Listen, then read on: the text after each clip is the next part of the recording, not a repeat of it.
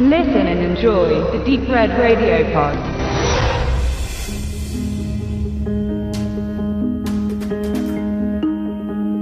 Der Journalist und Bühnenschreiber John Cree ist tot. Er liegt mit Gift im Körper reglos in seinem Bett. Der Freitod wird schnell ausgeschlossen und die Zofe liefert Aussagen ab, die seine Frau Lissy zu Verdächtigen machen. Mord.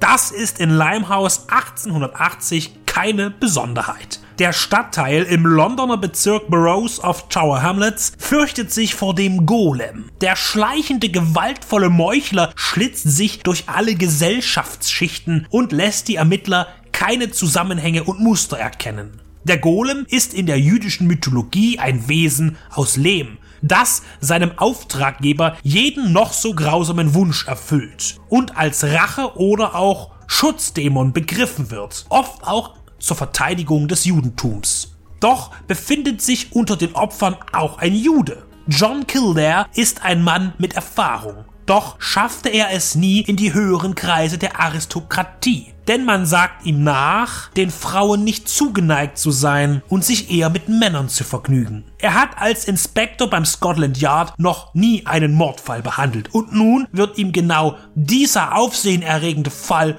zugetragen. Wohl auch, um ihn zu blamieren. Denn es sind immer noch die goldenen Zeiten für Verbrechen ohne Fingerabdrücke und DNA-Abgleich. Und der Mörder könnte nun wirklich jeder sein. Doch er ermittelt schlau und bald steht neben Karl Marx auch John Cree, der angeblich von seiner Frau umgebrachte, auf der Fahndungsliste. Wusste Lissy möglicherweise etwas und beseitigte sie ihren Gatten aus Angst? Der Limehouse Golem erinnert in seiner Darstellung und dem gewählten viktorianischen Zeitraum stark an Jack the Ripper, denn er schlachtet genauso brutal und ekelerregend seine Opfer nieder. Neben der Recherche von Kildare, der von Bill Nye dargestellt wird, erfahren wir die harte Lebensgeschichte von Lissy, geschunden, vergewaltigt und verachtet von ihrer Mutter. Und dann der Aufstieg zur Varieté-Künstlerin und einer Dame der Gesellschaft. Die beiden Fragmente der Story laufen parallel nebeneinander her und arbeiten gleichsam auf die Enthüllung des Golems zu. Das Drehbuch von Jane Goldman nutzt klassische Krimi-Motive, wenn Kildare ermittelt und harte Thriller-Züge, wenn es um die Tatorte geht und wie sie zu diesen wurden. Die Betrachtung von Lissys Biografie ist wie ein Underdog-Aufstieg gestaltet und gleicht sich dann dem Thrillerhaften an.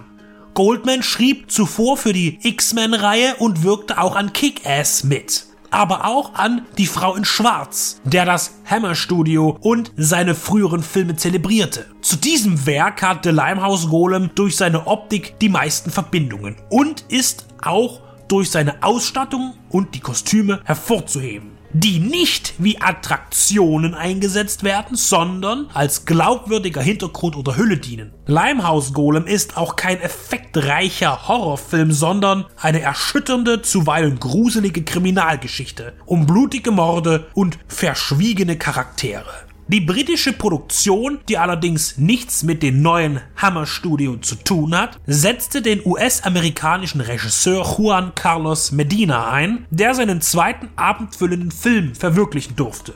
Er versteht es, die beiden Stränge von Kilder und Lissy einzeln und auch gemeinsam so zu inszenieren, dass man sein Interesse von Minute zu Minute steigert. Die Schauspieler sind auch intelligent besetzt. Bill Nye ist einer jener Shakespearehaften Mimen, der seinen Rollen, wenn sie es erfordern, etwas konservativ väterliches einhauchen kann.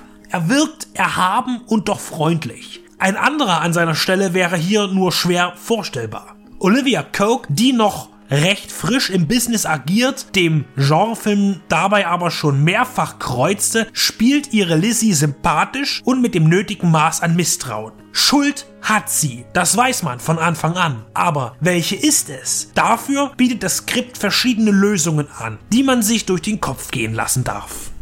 The Limehouse Golem ist ein schauriger Kriminalfilm mit vielen Verdächtigen, die einem aber nicht auf die Nase gebunden werden ganz so undurchschaubar ist das Szenario nicht. Aber man hat ja auch schon viel gesehen. Und hier kommt der große Bonus hinzu, dass eine stimmige Atmosphäre geschaffen wurde und eine Struktur, die abwechslungsreich berichtet.